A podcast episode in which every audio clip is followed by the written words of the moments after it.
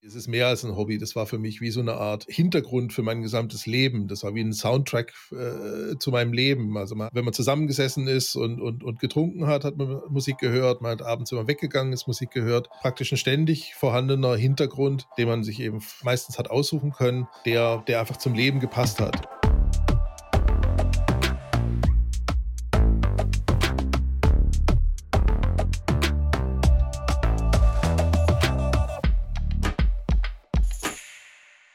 Hallo und herzlich willkommen zu einer neuen Folge von Kilohertz und Bitgeflüster, dem HiFi-Podcast von HiFi.de.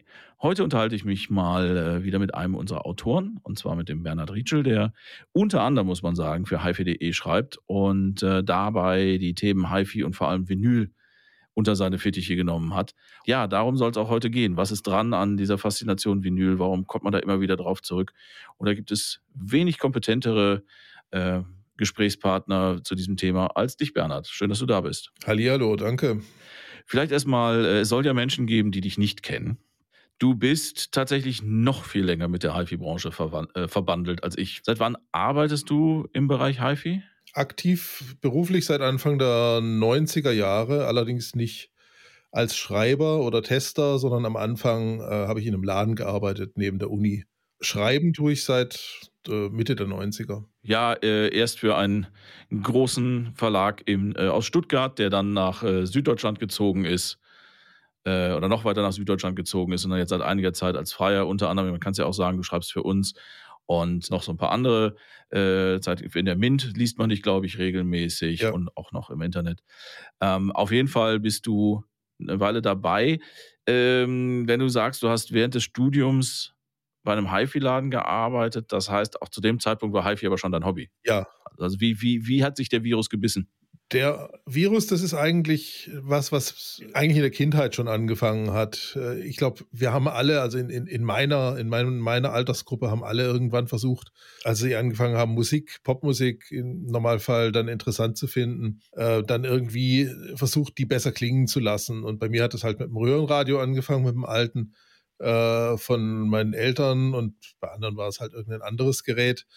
Und dann hat man sich halt irgendwie versucht, da besseren Klang zu verschaffen, weil was mich immer interessiert hat, ich habe früher als Kind gern ABBA gehört zum Beispiel und ABBA, das ist auch aus heutiger Sicht noch, die haben ja immer ganz raffinierte Arrangements und für jemanden, der sich nicht wirklich damit beschäftigt, äh, ist es einfach ein unglaublich toller Klang, aber man weiß nicht so genau, wie der entsteht und aus welchen Elementen der besteht und wie, er, wie, wie man sowas produzieren kann. Und das hat, hat mich immer interessiert, eben aus der Musik irgendwie zu erkennen, wie sie entstanden ist. Also wie bestimmte, warum bestimmte Sachen so eine tolle Wirkung haben, so äh, auch eine tolle emotionale Wirkung. Das war ja mehr als nur ähm, die Melodie oder das Arrangement, sondern das war im Prinzip ja auch, das waren klangliche äh, Eigenheiten, die bestimmte Songs hatten.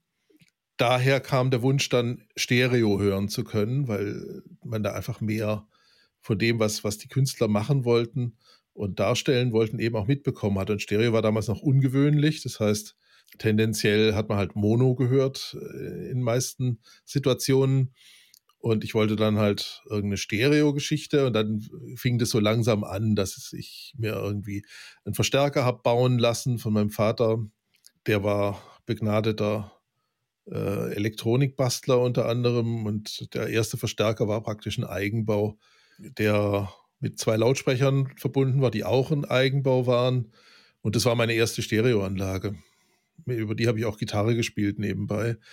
Ja, und dann äh, zieht wenn, wenn man das mal angefangen hat, dann fällt einem irgendwas auf, was einem nicht gefällt, äh, was vielleicht besser sein könnte. Bestimmte Platten klingen nicht sauber. Und dann hangelt man sich so von Schritt zu Schritt und merkt, es wird jedes Mal besser und dann äh, hat man ruckzuck so eine Art Hobby daraus gemacht. Das heißt, als du angefangen hast, aktiv Musik zu hören und auch dich aktiv für HiFi zu interessieren, war die Schallplatte nicht nur das Medium der Wahl, sondern es war das einzige Medium. Ja, klar. Das war ja noch, da, lass es mal äh, zwölf Jahre oder sowas als Stichtag gewissermaßen gewesen sein, wo ich dann angefangen habe. Also so die typische Zeit, wo man eben anfängt, dann aktiv Musik zu hören, in Anführungszeichen. Ähm, da war, das war dann äh, 1966 bin ich geboren, das war also Mitte, Ende der 70er Jahre und da war LP natürlich das primäre Hauptmedium und eigentlich auch das einzige wirklich vollwertige Medium, was man kaufen konnte. Genau, mit der Platte hat es angefangen. Aber, und das, bevor wir jetzt über das Thema äh, Vinyl noch ein bisschen weiterreden, ist mir wichtig, du bist ja durch die Beschäftigung damit, ähm, du bist kein Analog-Fanatiker. Ich weiß, du nutzt Streaming, du hast Streaming schon selbst äh, äh, für äh, Streaming-Verstärker für uns geschrieben, du kennst dich mit Sonos aus, du kennst dich mit Multiroom aus, du kennst dich selbstverständlich mit der CD aus. Also all diese Quellen haben für dich ihre Berechtigung. Ist das ja, richtig? Absolut, klar. Beruflich als ich also angefangen habe zu schreiben über Hi-Fi, da war im Prinzip meine erste Stellenbezeichnung äh, oder meine erste Haupttätigkeit war tatsächlich CD-Spielertester. Ich habe also für ähm, das erste Heft, für das ich geschrieben habe, habe ich einen Kollegen ersetzt, der woanders hingegangen ist, der halt die gesamten CD-Spieler, und das waren in den 90er Jahren unendlich viele, äh, getestet hat für die. Und äh, diese Beschäftigung habe ich dann quasi geerbt von dem.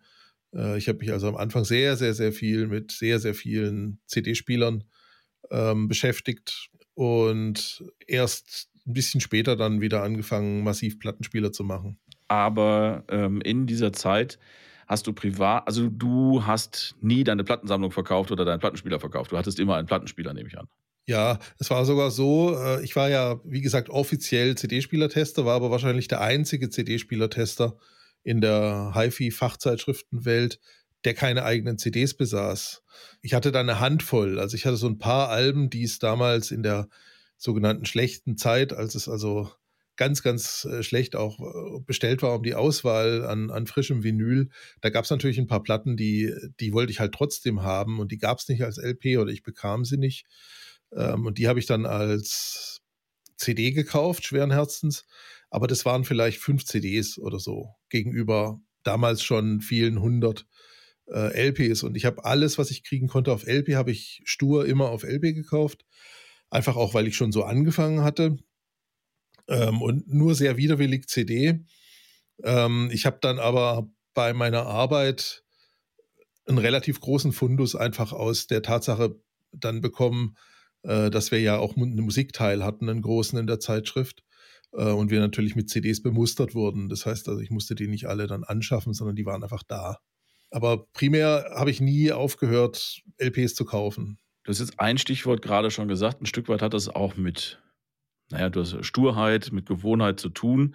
Gibt es denn für dich, um jetzt mal das Thema einzusteigen, gibt es denn die eine Sache, die Vinyl tatsächlich besser kann als alle anderen Quellen? Ja, das ist schwierig. Da kann man jetzt, äh, das ist ja auch im Prinzip der Haupt, denke ich mal, der, der Haupt, äh, das Hauptthema dieses, dieses, dieses Podcasts. Ähm, es ist sowas, wenn man es ganzheitlich betrachtet, es ist eine Kombination aus verschiedenen äh, Faktoren. Aber es ist natürlich das, der physische Aspekt. Es ist einfach ein, vom, vom, ich betrachte die, die, die LPs nicht, nicht, nicht nur als, als reine Transportmittel für, für Musik, sondern es ist halt ein Kunstwerk letztlich, was primär natürlich aus dem Kunstwerk, aus dem akustischen Kunstwerk, aus dem aus dem Klangkunstwerk besteht, das ist transportiert, aber da gehört untrennbar natürlich auch das Artwork dazu, die, die, das Cover, wie das gestaltet ist, ähm, letztlich sogar im Prinzip das, das, wie sich die Platte selbst physisch anfühlt, das ist für mich immer eine, eine Einheit gewesen.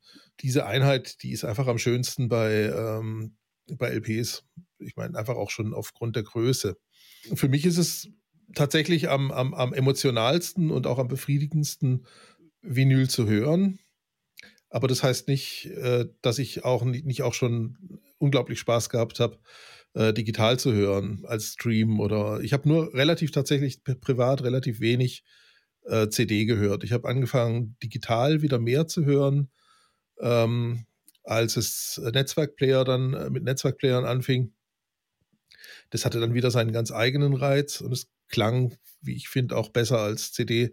Aber CD selbst fand ich immer so ein bisschen einfach ästhetisch nicht befriedigend als Medium. Ich habe die Jewel Cases überhaupt nicht gemocht, die vor allem am Anfang ja praktisch die Standardverpackung waren, die immer auseinandergebrochen sind am gleichen Eck. Das kleine, diese kleinen Booklets habe ich nicht gemocht. Ich fand es einfach irgendwie nicht schön. Was du jetzt vermieden hast, ist natürlich, und da zeigt sich ja nicht zuletzt auch deine Erfor äh, Erfahrung im Reden und, und, und Schreiben über diese Themen. Du gehörst jetzt also nicht zu den Leuten, die kategorisch sagen, Schallplatte klingt besser. Nee, kategorisch kann man das auch nicht sagen. Das hängt immer ganz stark von äh, den, den Platten ab, über die man redet. Das, kann, das, kann, das kommt vor.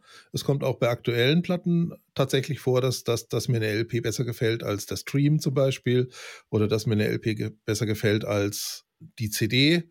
Ähm, und ich meine, es gibt sehr, sehr häufig in meiner Arbeit eben die Möglichkeit, das zu vergleichen. Oft ist es aber eben auch umgekehrt. Also da, da mache ich mir auch keine Illusionen. Es gibt tatsächlich Fälle, wo man einfach am besten bedient ist mit, also wenn man es jetzt wirklich nur auf bestmöglichen Klang abgesehen hat, wo man durchaus mit einem digitalen Medium, einem Stream oder einem Download oder einer CD eben am besten bedient ist. In den Fällen, wo du sagst, okay, da klingt das eine besser als das andere, anders als das andere, meinst du denn, das hat dann was mit dem Medium zu tun? Oder sind es einfach andere Abmischungen?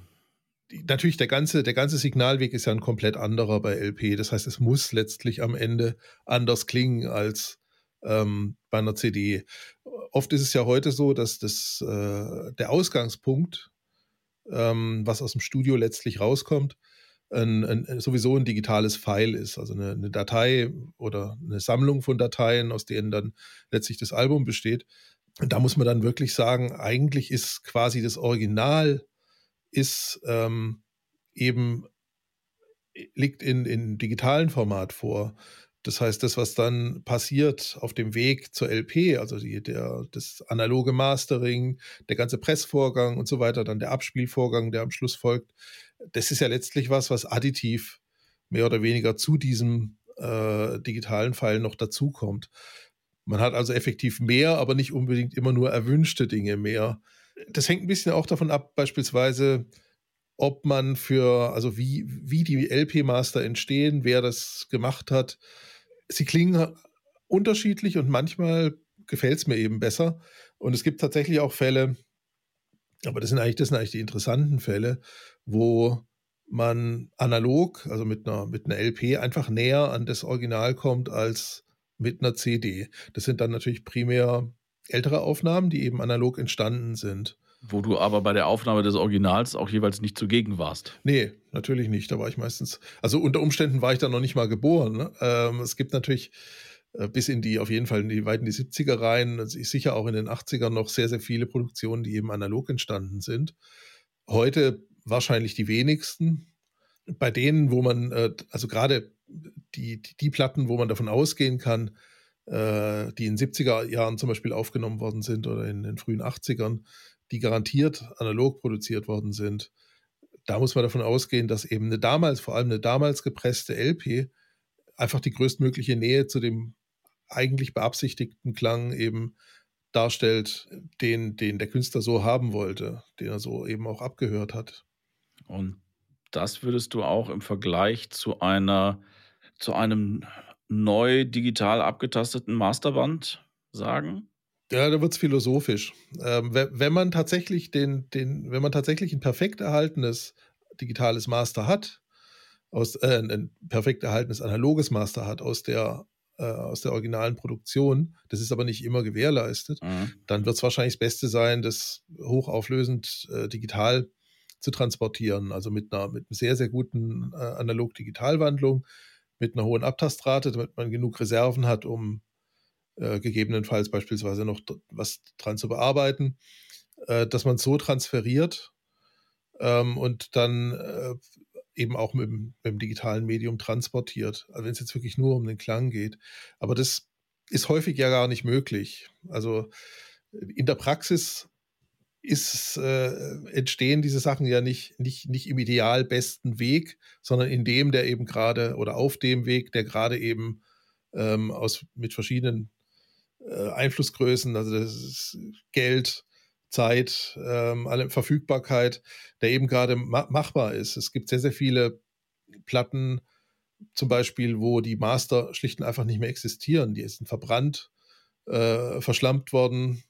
Verbrannt sind ganz viele übrigens bei dem großen äh, Brand damals bei in äh, Los Angeles. Bei Universal muss das gewesen sein. Da es ein riesiges Lager mit Masterbändern abgebrannt. Und die sind zum Teil einfach weg. Und da gab es dann auch oft keine äh, hochwertigen Backups mehr irgendwo an einer anderen Stelle.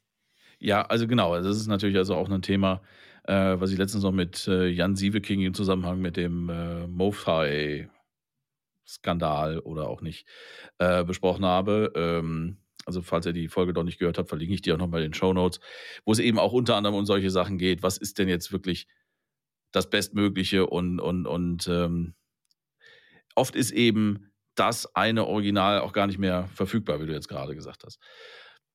Ähm, einen anderen Punkt, den ich im Zusammenhang mit Vinyl, über den ich im Zusammenhang mit Vinyl sehr gerne mal nachdenke, ähm, ist so dieses Ritualhafte. Das hast du eben auch kurz angesprochen. Dass man eben, also bei mir ist es zumindest so, ähm, Schallplatte höre ich nicht nebenbei. Äh, Im Alltag höre ich eigentlich nur noch Streaming. Das, das passiert, das vergesse ich auch schon mal, das höre ich auch schon mal weg. Weil wenn ich mir überlege, so jetzt nehme ich mir mal 20, 25 Minuten Zeit für eine Seite von der Schallplatte. Das ist nicht nebenbei. Das ist Zeit, die ich mir aus meinem Alltag nehme, wo ich die auspacke, äh, drauflege, äh, vorher sauber mache und mich dann aber eben auch hinsetze und, und, und die Musik höre. Großes Problem dabei, diese Zeit habe ich sehr selten. Hast du, nimmst du dir diese Zeit? Wie oft nimmst du dir diese Zeit wirklich bewusst? Nicht zum Arbeiten, wohlgemerkt, das zählt nicht, ähm, sondern bewusst einfach mal Musik zu hören. Naja, das überlappt sich bei mir natürlich. Ich zu den Leuten, die das Glück haben, wobei das ein fragwürdiges Glück ist, ihr Hobby zum Beruf gemacht zu haben. Das heißt, ich habe früher äh, viele, viele Stunden am Tag äh, mit Musikhören zugebracht. Da war es ein reines Hobby. Oder was heißt ein Hobby? Es ist mehr als ein Hobby. Das war für mich wie so eine Art Hintergrund für mein gesamtes Leben. Das war wie ein Soundtrack äh, zu meinem Leben. Also man hat halt äh, wenn man zusammengesessen ist und, und, und getrunken hat, hat man Musik gehört. Man hat abends, man weggegangen ist, Musik gehört. Ähm, das war einfach ein praktisch ein ständig vorhandener Hintergrund, den man sich eben frei meistens hat aussuchen können, der, der einfach zum Leben gepasst hat. Und, und das ist natürlich weniger geworden, einfach durch, durch Alter und Berufstätigkeit und Familie und alle möglichen ähm, Sachen, die eben auch Zeit kosten. Und es geht tatsächlich bei mir nicht, was viele machen und, und was ich gar nicht kann, ist ähm, neben dem Arbeiten her beispielsweise Musik hören. Also irgendeinen Text schreiben und im Hintergrund Musik hören, geht fast gar nicht. Also immer dann, wenn ich mich auf irgendwas konzentrieren muss, kann ich nicht nebenher Musik hören. Ich höre zum Beispiel auch beim Autofahren nur sehr ungern Musik. Ähm, und wenn ich allein Auto fahre, eigentlich gar nicht. Das heißt, das absorbiert meine Aufmerksamkeit. Äh, Musik hören. Teilen ist immer schwierig. Das heißt, wenn ich tatsächlich, wenn ich Musik höre, höre ich Musik. Und es gibt ja viele Leute, die das zum Beispiel auch Radio dann äh, einfach, einfach laufen lassen, den ganzen Tag über. Ähm, das ist was, was ich zum Beispiel gar nicht mache. Also wenn dann richtig. Wenn dann richtig, ja. Aber ich komme tatsächlich, äh, also die Zeit habe ich dann schon noch, weil es ist nach wie vor halt eine der wichtigsten Sachen in meinem Leben ist, ist, ist Musik hören. Und insofern wird es auch das Letzte sein, was ich aufgebe. Also es, ich habe immer noch auch die Zeit, äh, sagen wir mal, ein paar Stunden am Tag schaffe ich normalerweise schon. Äh, manchmal ist es auch nur eine, manchmal ist es auch keine wenn es viel zu tun gibt, wenn es viel zu schreiben gibt, ähm, dann ist die Anlage auch manchmal einfach aus. Ja, okay. Ähm, wobei man aber auch, und das, das fällt, glaube ich, auf, wenn man deine Texte liest, du bei der Musik, die du zum Arbeiten benutzt, auch, glaube ich, einen ähnlichen Ansatz hast wie ich, nämlich, dass du da ganz bewusst auch regelmäßig recht aktuelle Sachen reinnimmst. Ich verwende zum Arbeiten, also zum, also es ist bei mir keine Trennung. Also es gibt Kollegen, äh, so habe ich es also erlebt, als, als ich da angefangen habe, die hatten so eine ganz feste Sammlung an, an, an CDs, die sie verwendet haben, um, um Sachen zu hören, um Sachen zu, um Sachen zu testen.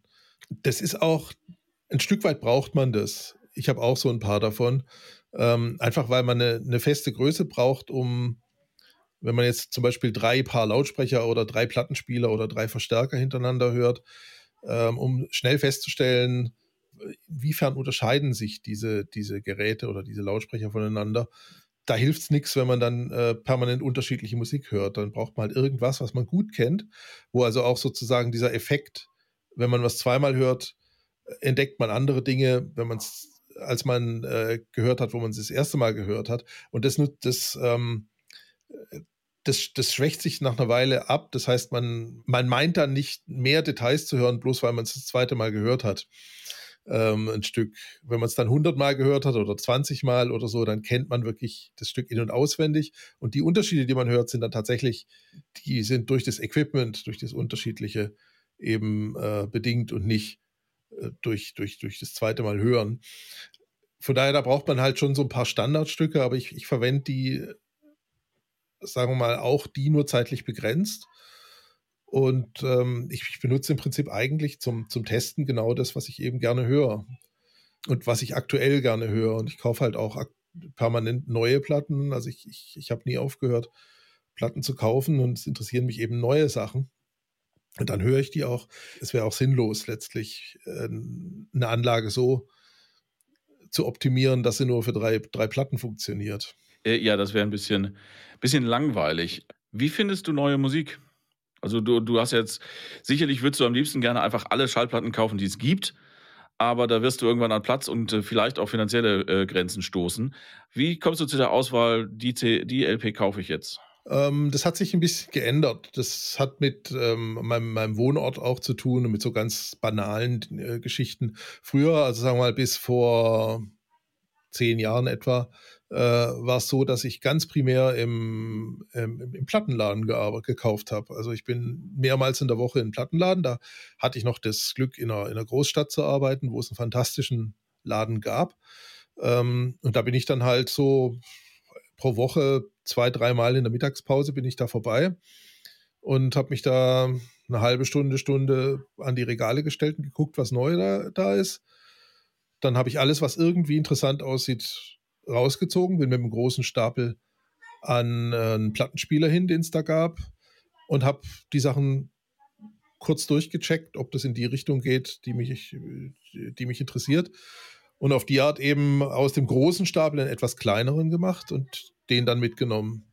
Das ist halt ein teures Verfahren, weil man da halt jedes, jedes Mal mit einer, mit einer Tüte rausgeht, die, die einen dreistelligen Europreis hat.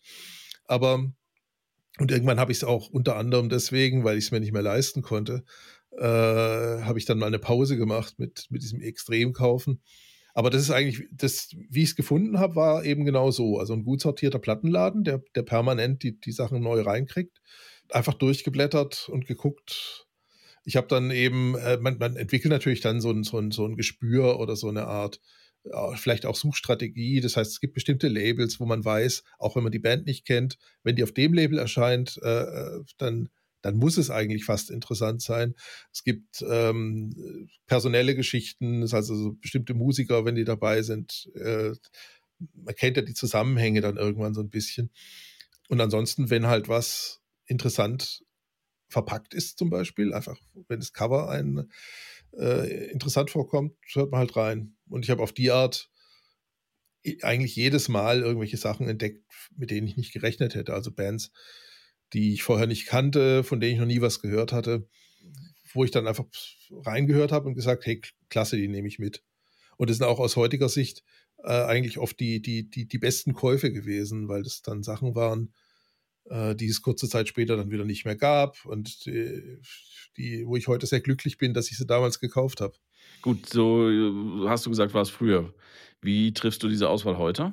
Ja, also im Prinzip das in den Plattenladen gehen war eine Komponente. Was natürlich noch dazu kam, war, ich habe früher natürlich noch so Hefte gelesen, die es schon lange nicht mehr gibt. Das Specks beispielsweise oder so.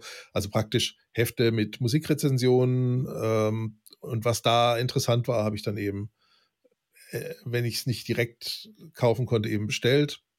Bei mir war es dann über die Arbeit natürlich auch so, dass wir sehr, sehr viele äh, Promos bekommen haben die aber alle CD-Format hatten. Aber da äh, hatte man auch einen sehr guten Überblick eben über äh, Sachen, die neu erschienen sind. Und wenn da was dabei war, was man gerne als Platte gehabt hat, hätte, dann hat man das sich halt äh, eben als Platte besorgt.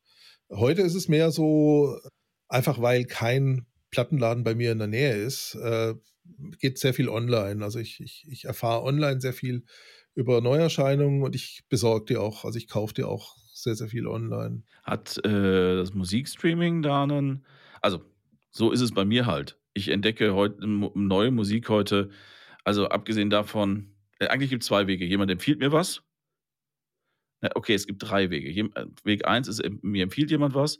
Der bei weitem häufigste Weg ist halt, ich höre was äh, äh auf Spotify oder Tidal, was mich so begeistert, dass ich sage, ähm, das muss ich kaufen. Letztes Beispiel, äh, das ist das jüngste Jack White Album. Oder ich bin irgendwo, wo es Platten gibt, wo ich dann ganz oft Sachen kaufe, die cool aussehen. Also, ähm, wo ich einfach sage, hey, das ist, irgendwas spricht mich daran, ich höre dann auch noch nicht mal rein. Und äh, das, das, das sind jetzt dann natürlich auch nicht die allerteuersten Platten. Solche Experimente macht man nicht, wenn dann ein großes Preisschild draufsteht. Aber da habe ich auch schon spannende Dinge gefunden. Dinge, die ich sonst, wenn ich vorher gewusst hätte, was da drauf ist, wahrscheinlich nie ausprobiert hätte. Ja, das gibt es natürlich. Äh, es gibt Platten, die sind so cool verpackt, dass, ähm, dass, dass man sie allein schon deswegen auch, auch haben will. Also unabhängig davon, wirklich unabhängig davon, was da für Musik drauf ist. Ein gutes Beispiel hast du übrigens gerade als T-Shirt an. Das sieht der Hörer jetzt nicht, aber das T-Shirt erinnert sehr stark jedenfalls an ähm, Joy Division Unknown Pleasures.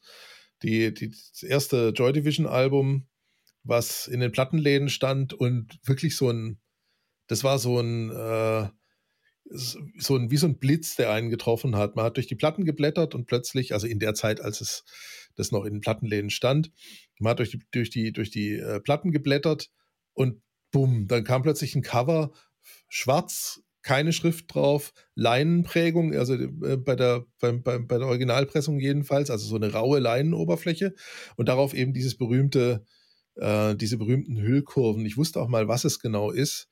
Ähm, dieses, die, diese Linien, dieses Linienmuster, was so ein bisschen aussieht wie eine dreidimensionale Schallwelle, eine dreidimensionale Repräsentation von einem Schallereignis. Ich weiß es nicht. Ich, ich, ich, ich werde das rauskriegen. Schreib das auch in die Shownotes, verlinkt das Cover. Da ist aber ganz klar die Anspielung auf, äh, auf, auf, die, auf die schwarze Joy Division.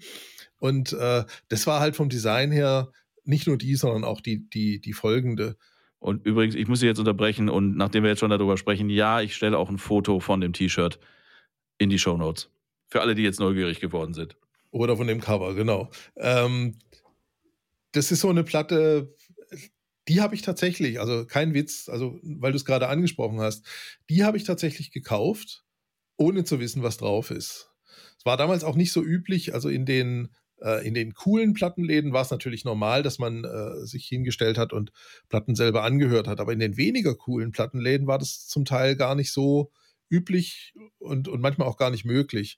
Und die äh, Joydiv, die habe ich tatsächlich gekauft in einem von den uncoolen Plattenläden, die es damals noch gab, die zwar gut sortiert waren, aber halt irgendwie jetzt nicht so äh, Indie oder Szene mäßig orientiert, sondern eigentlich einfach ein fettes, großes, breites Angebot hatten. Und da stand die eben auch dabei. Und äh, da habe ich die einfach ge mir gegriffen und, und dachte, das ist so ein geiles Cover. Das muss, das kann so schlecht nicht sein und ist ja auch eine fantastische Platte. Mir ist gerade noch was aufgefallen, als du von den coolen und den uncoolen Plattenläden äh, gesprochen hast. Es gibt sie noch, viel zu wenig. Es gibt aber unter anderem zum Beispiel auch bei uns, in, äh, äh, obwohl er war auch schon bei euch in der Ecke, äh, den Michael Lohrmann mit seinem Vinylbus.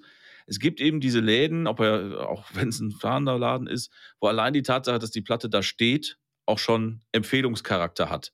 Das kann man also nicht, nicht voneinander trennen. Also wenn beim, beim Michael, das ist das letzte Mal, als ich, äh, das ist ein paar Wochen her, als er in Neuss stand, habe ich auch einfach blind Platten gekauft, weil ich weiß, wenn die da drin stehen, dann sind die erstens im ordentlichen Zustand und zweitens interessant. Ja, Michael kennt sich natürlich aus, ähm, aber das ist natürlich, das ist natürlich nur eingeschränkt. Ähm, das funktioniert nur eingeschränkt, dieser Empfehlungscharakter.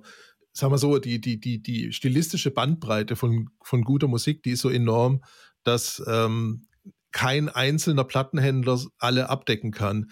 Es gibt also Plattenhändler, die, die ähm, die können einem schon Sachen empfehlen und das tun sie dann auch. Aber die haben natürlich auch ihren Geschmack äh, und der ist dann natürlich auch ein Segment gewissermaßen aus dem großen Teil. Bei mir ist es der Karl-Heinz Ratzer zum Beispiel gewesen von Ratzer Records in, in, in Stuttgart. Ein ganz grandioser äh, Rockkenner, großer Led Zeppelin-Fan und so weiter. Und alles, was also aus diese, äh, seine Richtung irgendwie auch nur gerade so tangiert hat, ähm, da war der natürlich total firm drin. Und da gab's, da gab's viele Sachen, die er, die, die, die ich ohne ihn wahrscheinlich gar nicht äh, gar nicht entdeckt hätte.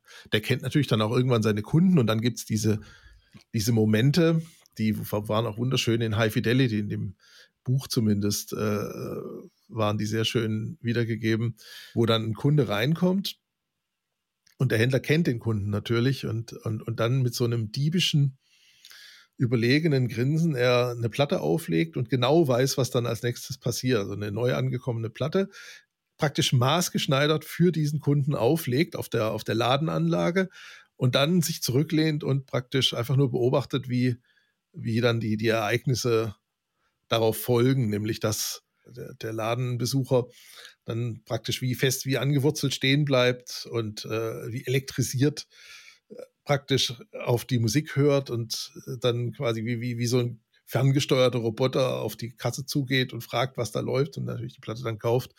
Ähm, also es, es gibt schon, dass ein Händler wirklich genau weiß, was, was einem gefällt. Aber im Normalfall muss man natürlich trotzdem einfach selber suchen, weil, weil es eben unheimlich viele Sachen gibt. Aber das bringt mich tatsächlich wieder zu diesem Streaming-Thema zurück, weil ich immer wieder feststelle, dass mich der, der Algorithmus mittlerweile besser kennt als jeder Plattenhändler, mit dem ich je, bei dem ich je einkaufen war und einfach. Das ist gespenstisch, ja. Das ist äh, absolut. Es ist tatsächlich so, ich, äh, du, du benutzt ähm, Streaming auch, um äh, neue Sachen zu finden, die dir gefallen. Äh, so mache ich es auch. Also es ist tatsächlich, ich benutze einen von den vielen Streaming-Diensten und gucke da einfach regelmäßig ganz banal äh, die, die Neuerscheinungen durch. Es gibt ja Neuerscheinungen, die praktisch keine oder also keine merkliche äh, ähm, Sortierung haben, die also einfach chronologisch gefüllt werden. Und wenn man die re äh, regelmäßig anguckt, dann verpasst man eigentlich von den größeren Sachen gar nichts. Ähm, und es gibt noch diese bisschen kuratierten oder zumindest äh, Algorithmen gesteuerten ähm, Empfehlungslisten, also empfohlene neue Platten heißt es bei, bei Tidal zum Beispiel. Und da ist es so, äh, dass bei mir der, der Account zu sehr von anderen auch noch genutzt wird, als dass es wirklich zielsicher ist. Aber ja, das, das versaut dann den Algorithmus. Also mir reicht einfach, das, dass ich die durch die ganz normalen Neuerscheinungen durchblätter. Äh, ich will jetzt ja gar nicht die ganze Zeit über Streaming reden, aber eine Sache muss ich zu dem Thema auch noch loswerden. Was mir aufgefallen ist, weil ich bin jetzt auch gerade wieder an dem Punkt, äh, man muss hin und wieder auch den Streamingdienst wechseln. Also der äh, im Moment ist es bei mir, ähm, unter anderem, weil es auch im Auto besser funktioniert, äh, sehr viel Spotify gewesen. Aber Spotify kennt mich jetzt zu so gut. Also Spotify hat sich jetzt so eingegroovt, dass es langweilig ist. Und jetzt werde ich einfach dann mal wieder umschwenken und eine Zeit lang verstärkt Tidal hören.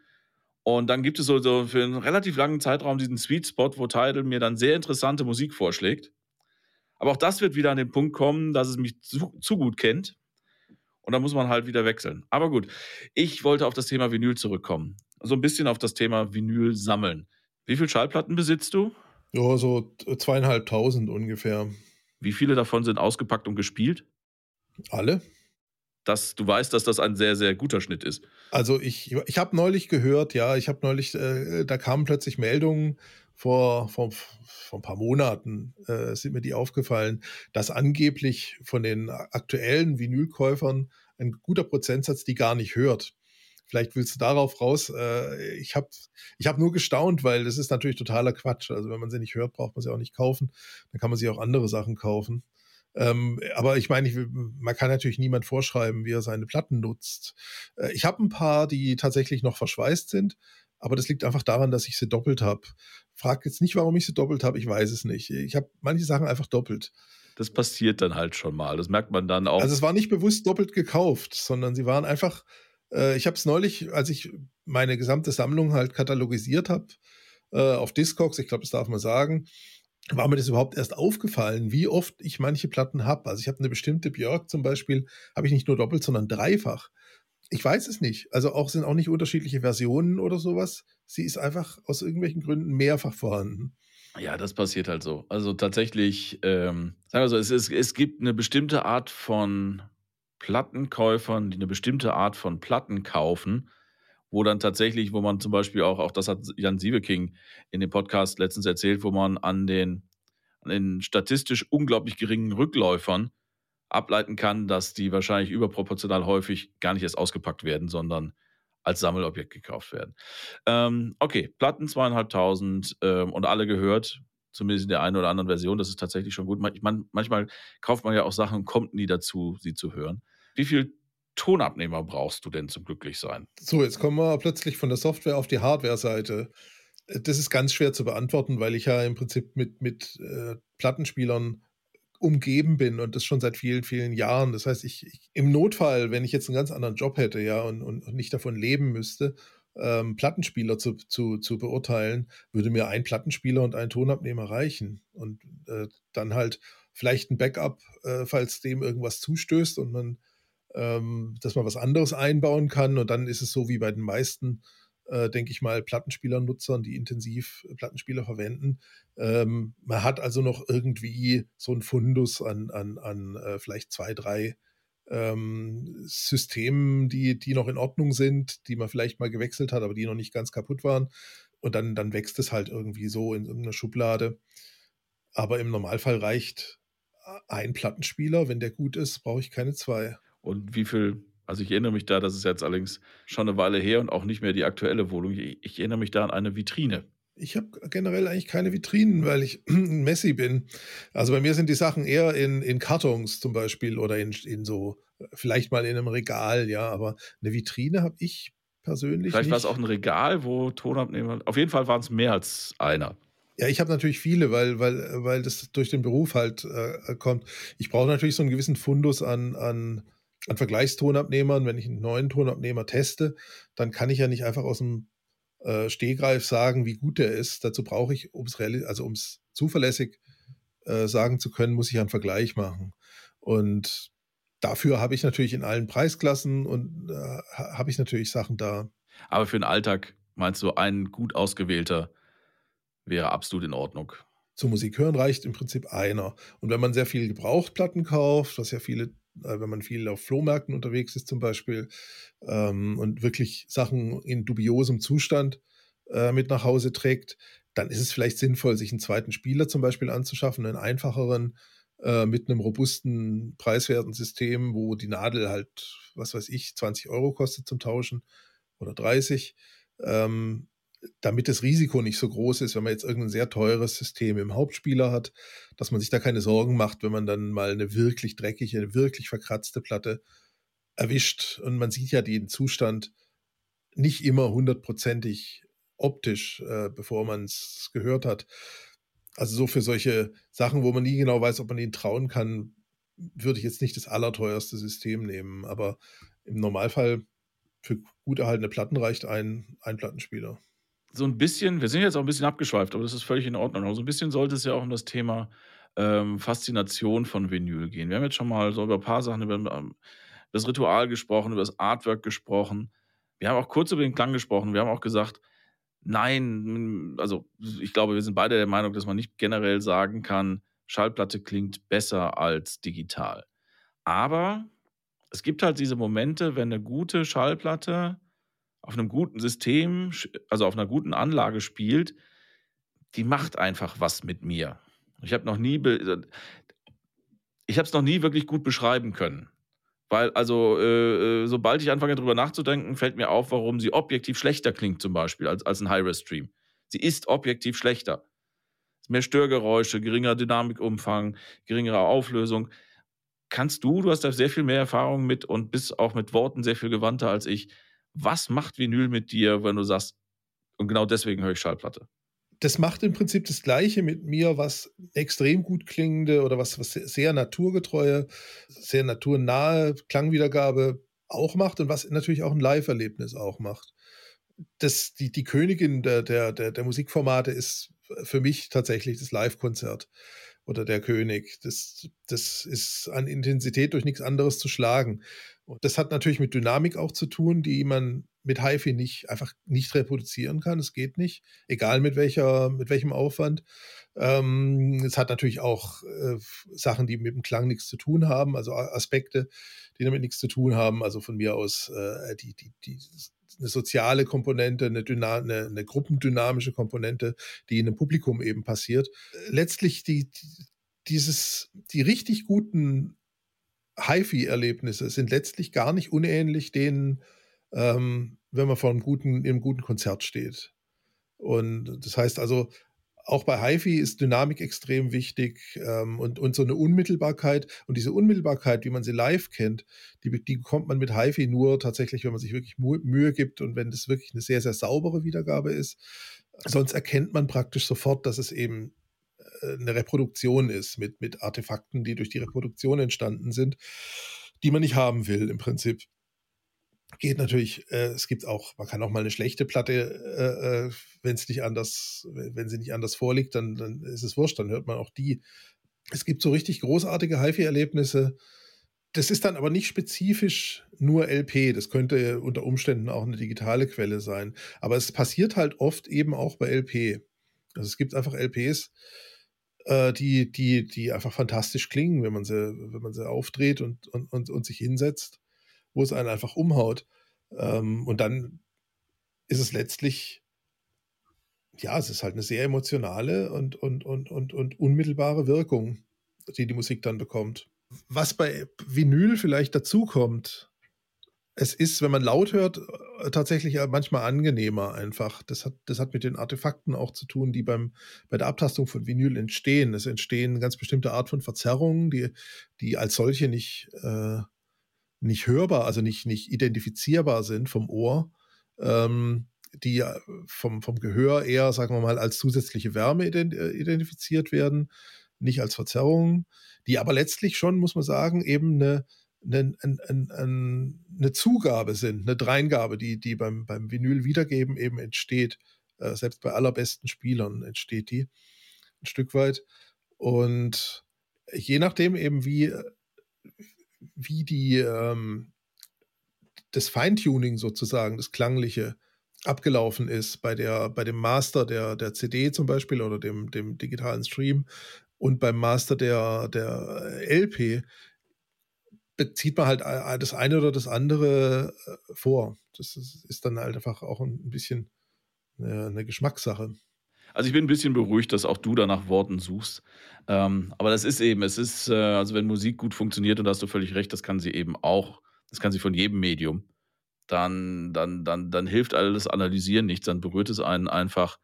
Und ähm, dann ist auch egal, warum das so ist. Dann muss man das eben auch einfach genießen können. Und das ist halt das Schöne an unseren beiden Jobs, dass wir da mit Dingen äh, beschäftigen können, mit denen man solche Erlebnisse vielleicht sogar ein bisschen häufiger äh, oder mit Sicherheit etwas häufiger hat als viele andere. Um mal so langsam Richtung Ende zu schwingen.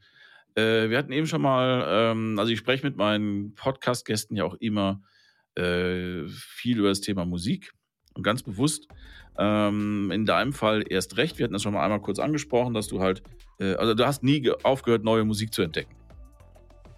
Ähm, kannst du so aus dem Kopf drei relativ oder überhaupt drei Platten sagen, die für dich zumindest neu sind und sich in letzter Zeit häufig bei dir auf dem Plattenteller drehen?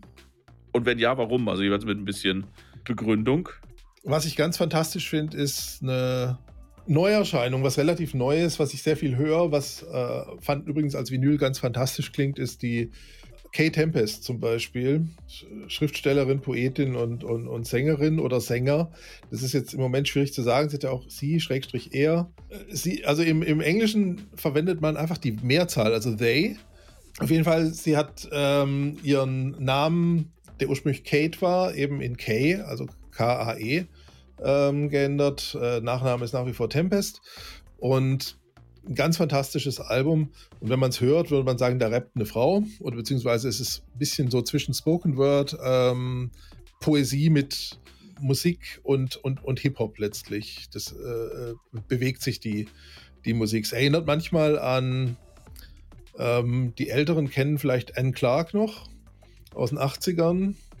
Die hatte ein ganz ähnliches Konzept. Das war auch Poesie praktisch mit ähm, eben dem damaligen äh, ähm, Synthesizer ähm, und, und, und Drumcomputer-Background, also eine sehr elektronische Begleitung und dann eben gesprochene ähm, Poesie. Und hier ist es ganz ähnlich, nur eben äh, in der Jetzt-Zeit letztlich äh, stilistisch angekommen. Absolut fantastische Platte, finde ich. Gibt es in schwarzem und heutzutage ja fast immer in unterschiedlichen Vinylfarben.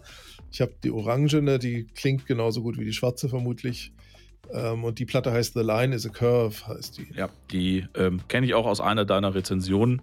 Die habe ich auch schon mal empfohlen, ja, ja, das eine Und benutze sie seitdem auch sehr viel. Großartiges Album, ja. Dann haben wir ganz viel, ähm, ja, es gibt so ein paar, so ein paar spezielle Liebhabereien von mir, die kaum einer kennt. Und natürlich auch so ein paar, ich, ich höre ja auch schon ein paar Jahre, es gibt so ein paar Sachen, die mich nie losgelassen haben.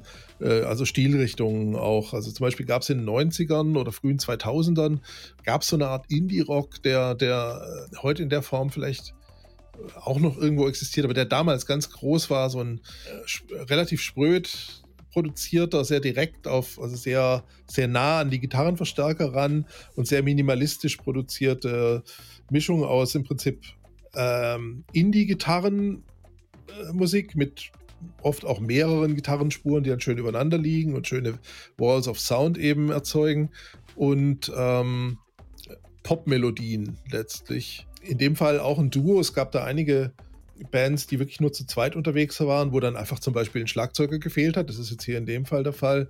Äh, die Band hieß Ida oder Ida eigentlich und ähm, ist im Kern letztlich ein Duo, ist ein Mann und eine Frau. Und es sind einfach wunderschöne Popmelodien, eine, eine, sehr, eine sehr direkte, einfach au, praktisch ausschließlich aus Gitarren bestehende Begleitung. Also es ist sozusagen, es ist kein Schlagzeug dabei oder fast keins und äh, auch sonst fast keine Instrumente, eventuell ein E-Bass gelegentlich. Und das ist so ein ganz eigener Sound zum Beispiel. Und, und da habe ich jetzt neulich mal wieder eine auf mühsamer, also sehr mühsam äh, versucht zu bekommen und habe sie dann auch bekommen. Die Sachen sind, äh, wenn man die damals nicht gekauft hat, heute sehr schwer zu kriegen, weil die jetzt nicht sonderlich erfolgreich waren und dann irgendwann auch einfach nicht mehr, äh, die wurden einmal gepresst und dann, ähm, wenn die weg sind, sind sie weg. Und dann, Wie heißt das Album? das jüngste, also das, was, das, was ich jetzt zuletzt bekommen habe, das ist jetzt Tales of Brave Ida heißt die Platte. Ist ein Doppelalbum, ist ursprünglich erschienen 2000. Äh, das ist aus der ganz schlechten Zeit. Das ist auch spannend. Äh, die schlechte Zeit ist da, als die Labels zum Teil überhaupt keine Vinyls mehr, also keine LPs mehr gepresst haben. Das, diese Phase gab es mal. Kann man sich heute kaum mehr vorstellen. Ähm, das war Anfang der 90er. Und äh, da war es so, dass das gerade so nicht so bekannte Künstler, für die war das dann einfach auch wirtschaftlicher Unsinn. Die haben dann sich gesagt, warum soll ich jetzt noch irgendwie 250 äh, LPs pressen? Da kamen dann einfach nur noch CDs raus.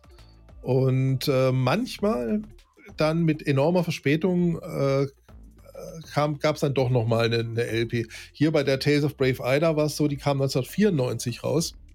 Und das ist so die ganz, die ganz finstere Zeit aus Sicht von Vinylkäufern, weil man wirklich das Gefühl hatte damals, man wird mit Gewalt gewissermaßen von dem Medium weggetrieben. Also es gab dann einfach ganz, ganz viele Neuerscheinungen, die man nicht bekam äh, in, in, in dem LP-Format.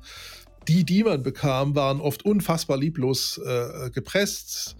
Die hatten dann, äh, weil ja auch die, die, die Albumlänge ähm, ja immer, immer länger geworden sind. Also so ein Standardalbum war vor, äh, zu LP-Zeiten war halt eine Dreiviertelstunde oder so. Und dann als CD kam mit 70 Minuten Spielzeit, wurden die Alben natürlich auch entsprechend länger, um diese 70 Minuten äh, möglichst attraktiv zu nutzen. Und äh, da hatte man dann Schwierigkeiten, die auf LP zu pressen, weil man dann äh, im Prinzip zwei LPs gebraucht hätte, also ein Doppelalbum hätte machen müssen, was die ganze Sache noch teurer macht. Und dann hat man versucht, oft gerade in so Grenzfällen, wenn so ein Album dann 55 Minuten lang war oder so oder 60, hat man versucht, die eben auf eine LP zu pressen. Und es ist bei LP ähm, anders als bei CD, ist das was, was geht. Also man kann sozusagen quetschen, aber der Klang leidet halt darunter. Ganz massiv.